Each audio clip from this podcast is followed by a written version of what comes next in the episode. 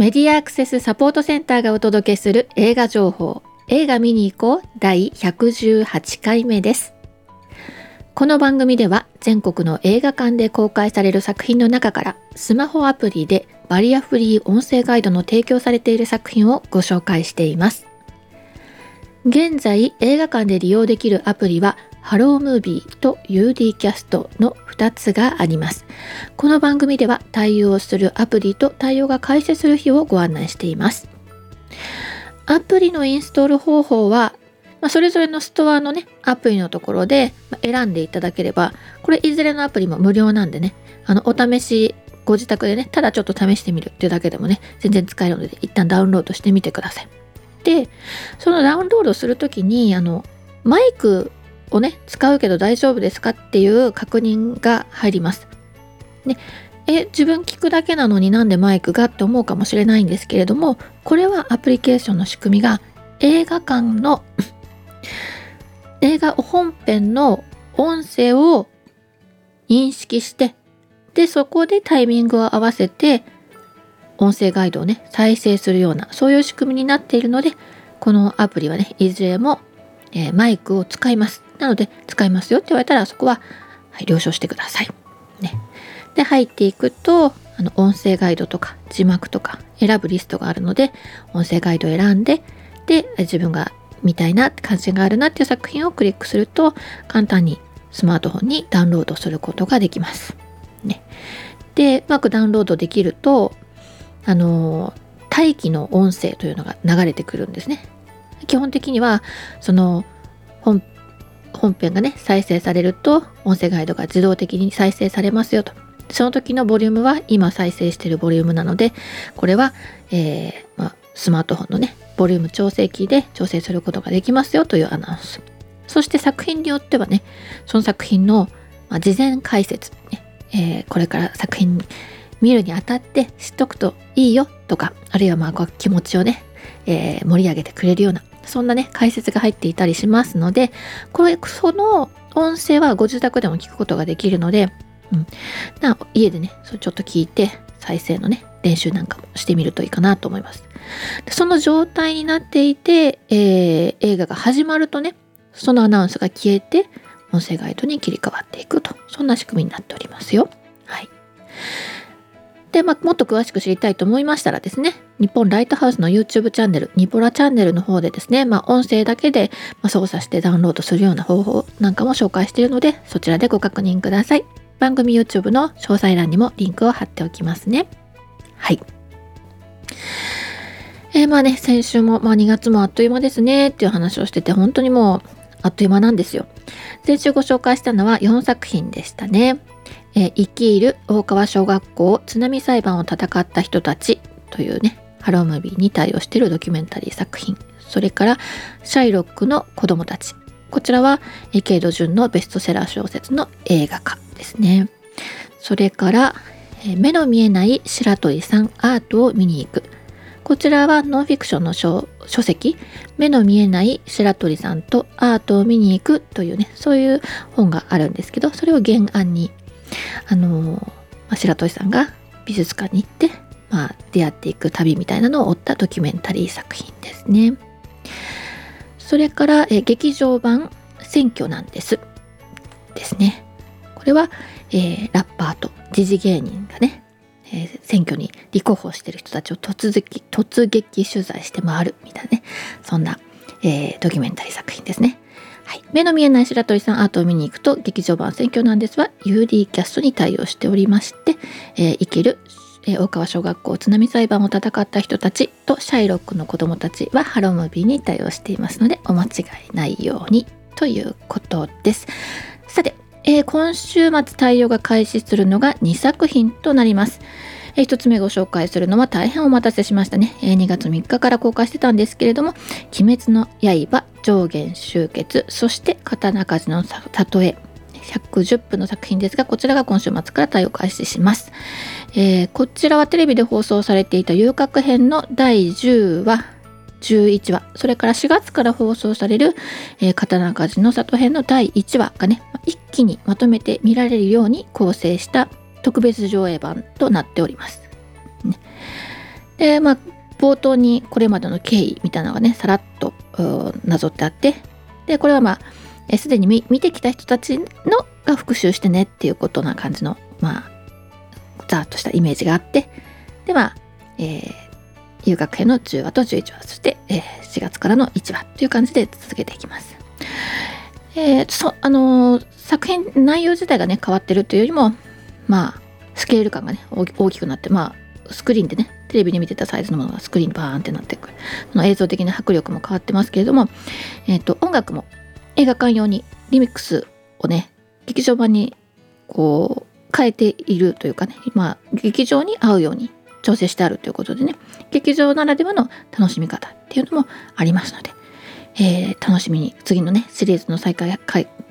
始まるのね待ちきれないという人もいるかと思いますけれども、えー、映画館の方で、えー、お楽しみいただければと思いますということです。そして新作は、えー、湯道ですね。もう一つは、えー、お湯、えー、水とお湯のお湯ですね。湯に道と書いて湯道です。え公開が、えー、2月23日からで公開日から対応しています。ハロームービーに対応しています。126分の作品ですね。湯道っていうものがあるわけではないんですよ。えー、この作品はですね、えー、小山君堂っていう人聞いたことありますか？まあ私たち、私はね、もうなんか、くまモンというね、こう、キャラクターを、まあ、一躍有名にした人物みたいな、そんなイメージなんですけど、放送作家の方なんですって、もともとね。で、えー、あと、あの、ああ、そうなんだって思ったのはね、えっとねこの人はね送り人の脚本家でもあるということだったと思うんですね。うん、で、えー、なので、ま、非常に分かりやすいストーリー展開のお話が今度もまあ「湯道」という作品でもね、まあ、あのなんであの込み入ったとかねあの七難しいとか社会的なっていうよりもね非常にストレートに分かりやすいお話で、まあ、あの人と人との、まあ、心のつながりみたいなのをね、えー、感じられるような作品になっておりましてそしてその湯道なんですけどこれはね、えー、この脚本家さんが提唱してるらしいんですねあのお風呂お風呂ですよお風呂についての、まあ、精神とかね様式を突き詰める新たな道湯道というのをね、えー、もう構想して、えー、執筆した完全オリジナル脚本なんですね。まあ、そんなものが実は私が知らないけどあったんではないかと思わせてしまう茶道とかね、まあ、書道とかね。そういう道でございますね。で湯に入るための心構え姿勢とかね、まあ、そういうのが、あのー、もうふんだんにもう、まあ、妄想妄想じゃないですね、まあ、構想ですね、はい、として、まあ、したためた執筆が映像化されております。はい、ストーリーとしてはあの主人公はですね主人公は多分彼なんだろうな。でもねなんかそれぞれ登場する人があのえっ、ー、と個性的なのでまあ誰がっていうかまああの兄弟がですね、えー、生田斗真演じるお兄さんと浜田岳演じる弟この兄弟がいます。で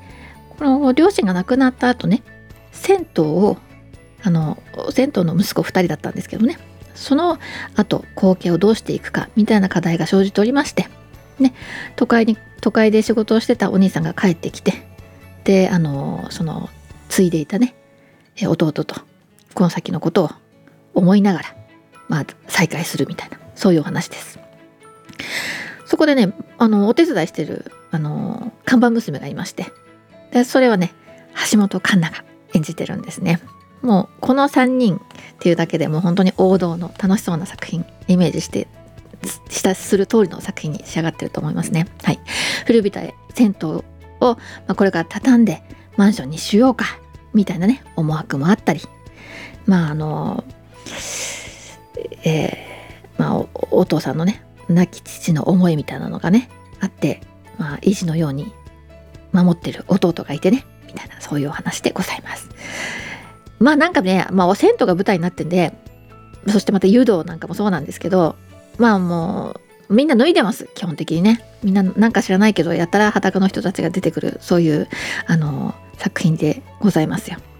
モグラの歌っていうねヤクザのあの組織にね潜伏する、えー、あの生田斗真の映画がねちょっと思い出されるんですけどね。その時はもうすごい裸で車に縛り付けられてなんかすごい危機的な状況にあるみたいなそれがね予告編だったんですけど、まあ、今回もあのお風呂入ってる使ってるポハラーっとしてね同じ裸でも随分のんきな感じの裸を披露してらっしゃいますよ。はい、で銭湯の馴染み客が天童よしみとかクリス・ハートとか、えー、戸田恵子とかあのなかなかあと厚切りジェイソン、ね、なかなかねこう個性的な非常に楽しいお客さんたちも集まってきておりまして本当にあのエンターテインメントとしてお楽しみいただける作品かなと思います。ね、まだまだ寒いんで、え映画館で暖かくなってくださいな。というこの2作品のご紹介でございました。えー、今週末公開対応は以上の2作品そしてこれからのね公開作品で告知がもう出ているものが映画ドラえもんのび太と空の理想郷こちらが3月3日金曜日からハロームビに対応しますよという情報が出ております。えっ、ー、とね、えー、映画館ね行ってきたんですね、えー、実はですね、え先週ご紹介してたところの生きる大川小学校津波裁判を戦った人たちこちらのドキュメンタリーなんですけれども、え新宿の継続シネマでね公開が始まりまして私初日の、え第1回目をね体験しに行ってきました。えなんで体験しにって言ったのかというとですねこちらの作品は、えーと、字幕と音声ガイドがハロームービーに対応しています。ということなので、まあ、字幕メガネをお持ちの方はそちらでメガネでご覧いただくこともできるんですけれども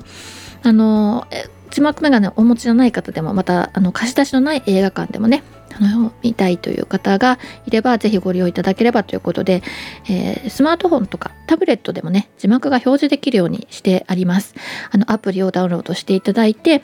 えー、字幕のところから選んでいただくとね音声ガイドと同じようにねタブレットやスマートフォンで、えー、字幕が見れる設定があるんですね。で、え、まあそのメガネ以外の端末でね2時間こう一緒に隣り合わせで見るのってどういうふうにするのが一番いいのかなっていうのはもう何年も前からね私たちがいろいろ試してみたりしてるんですけども、まあ、今回私があの300円ショップぐらいの金額で売られてる、まあ、首からねあのちょっと肩からかけてでスマあの iPod Touch をね固定できるようなものがあってでそれはどどどんなんだかなっていうのを、まあ、映画館で実際に試してみたいっていうのもあってあるいは周りのお客様とかね影響ないかなみたいなのもあって、えー、そんなのも合わせて、えー、公開日に行こうと思ったわけです。はい、まあ実際あの劇場に座って、えー、見て、えー、お隣の席の人にね実はこの作品はこう対応するのであのこれで見たいと思うんですけどもなんか気になることがあったら言ってください。遠慮なく言ってくださいみたいなことを言ってあの見て。で見終わったら全然気になりませんでしたよ。ってね爽やかな声をかけてあのお隣の席の人は立ち去っていったんですけどはいというで。でこちらの作品は、まあ、以前もご紹介してたんですけれどもその生きる大川小学校津波裁判を戦った人たちということで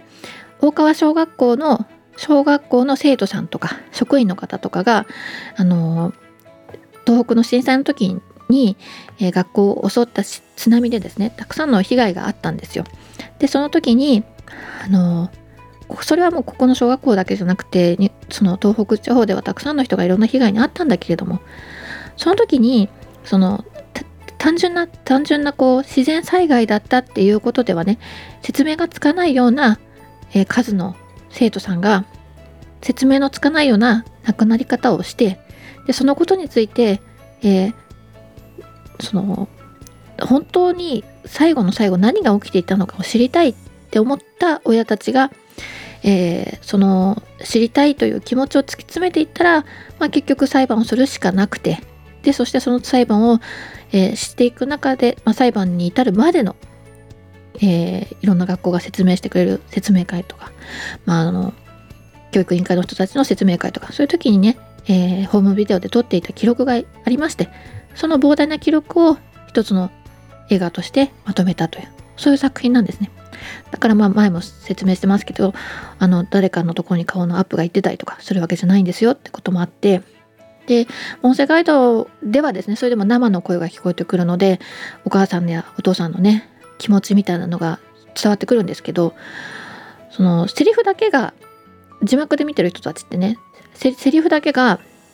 活字で見えてきてて喋ってる人の顔がね映ってないとかっていうシーンが結構あるんですよ。でそうするとそのお父さんやお母さんがもうもうどうしてくれるんだっていうようなことをもう感情がね爆発してしまってるような時でも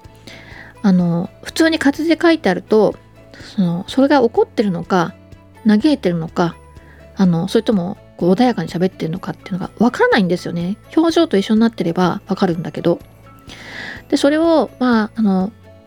そこにこう例えばびっくりマークをつけることで感情を表現したいとかっていうことをしていくわけなんですけど、うん、初めね監督さんとか脚本家の人たちで自分たちで作ってたっていうのもあってあの普通こう字幕ではなくてテロップテレビのテロップ的なことを考えると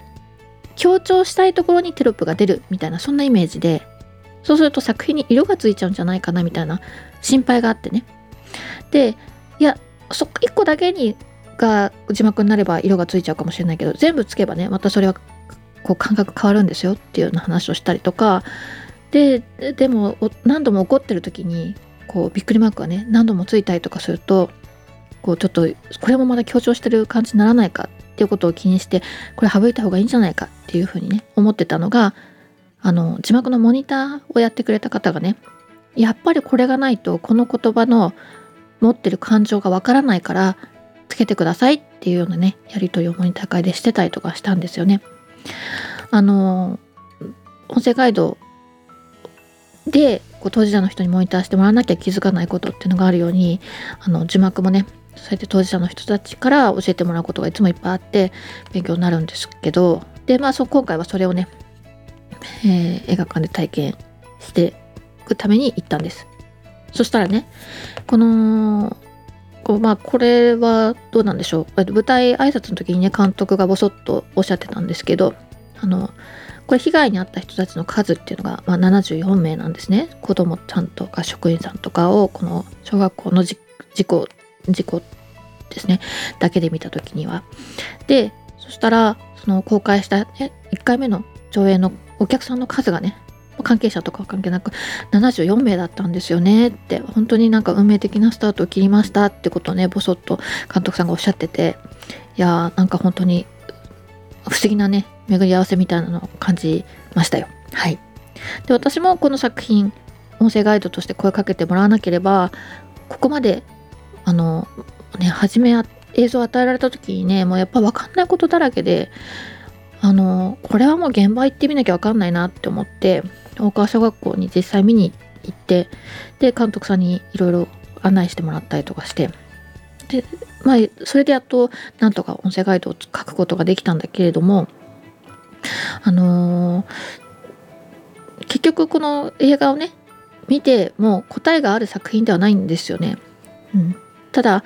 知りたいななんでだろうなっていう気持ちがあってでなんかのきっかけの時に聞いてみるとああやっぱりこういうことかって腑に落ちることがあったりとか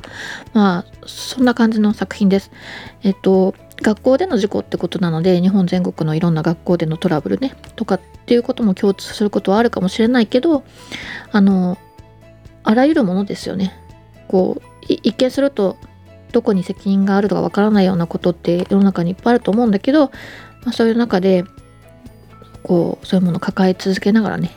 こう生きていくっていうことを、まあ、共感したり、えー、あるいはもう何何言ってんのかな この人って思ったりとか、まあ、いろんな感情を、えー、湧き立たせてくれるドキュメンタリー作品ですので、えー、ぜひこれ共有したいなと思います。これはあの本当にえっとご遺族の方たちとかの生の声とかあるいはまあ当然教育委員会の人たちのその生の声が入ってるっていうこともあってこう DVD とかねブルーレイにして販売するってことは考えていなくて上映会という形でだけ、え、上映されていく作品だそうです、まあ、今これから公開されていくね各地での、え、上映会の機会に各の公開のね機会にぜひ見ていただきたいしあの地元でねやってないなって思ったらあのー、ぜひね上映会なんか企画していったらいいんじゃないかなって思うようなそんな作品です。というわけで、えー、公開が始まりましたので皆さん是非お近くの映画館でやってないかなと調べていただければと思います。はい、では、えーといつもながらのマスクからのお知らせで番組おしまいにしたいかなと思います。えアルファベット MASC 映画で検索すると私たちのホームページにたどり着くことができますよと。またサイトのトップページにある映画映像のバリアフリー化を学ぼうからはバリアフリー字幕や音声ガイドのオンライン講座に参加できます。そしてこの番組は映画見てきたよはもちろんこれ期待してますなどぜひ教えてください。各地での活動の告知などお寄せいただきましたら紹介していきたいと思っておりますのでよろしくお願いします。以上メディアアクセスサポートセンターから徳江さやかがお伝えしました。ではまた来週。